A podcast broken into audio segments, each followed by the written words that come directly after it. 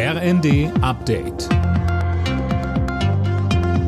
Stündlich neu. Auf den Punkt informiert. Ich bin André Glatzel. Guten Tag. Mit der Verleihung des Friedensnobelpreises setzt die Jury in Oslo dieses Jahr ganz klar ein Zeichen gegen den Ukraine-Krieg und für Bürgerrechte, die Zivilgesellschaft und ein friedliches Miteinander der Ukraine, Russlands und Belarus.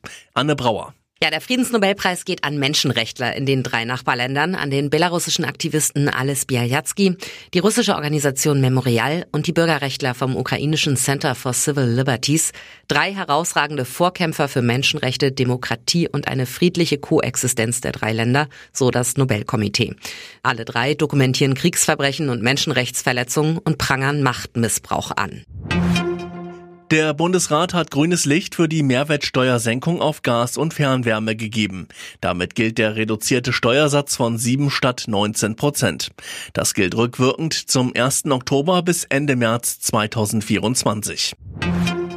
In Prag sind die Staats- und Regierungschefs der EU heute wieder unter sich. Nach dem ungezwungenen XXL-Gipfel fast aller europäischer Länder gestern geht es jetzt wieder um das gemeinsame Vorgehen der EU. Eileen Schallhorn berichtet. Gerade die Gemeinsamkeit vermissen viele Mitgliedstaaten mit Blick auf Deutschlands Kurs in der Energiekrise. Ihre Sorge ist, dass der 200 Milliarden Euro schwere Doppelwumms den EU-Binnenmarkt verzerren könnte.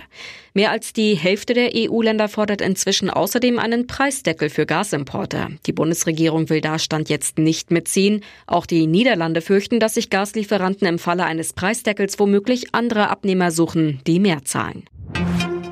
Australische Wissenschaftler wollen bis 2025 Pflanzen auf dem Mond züchten, aber erstmal in einem Raumschiff.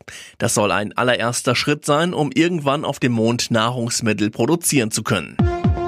Alle Nachrichten auf rnd.de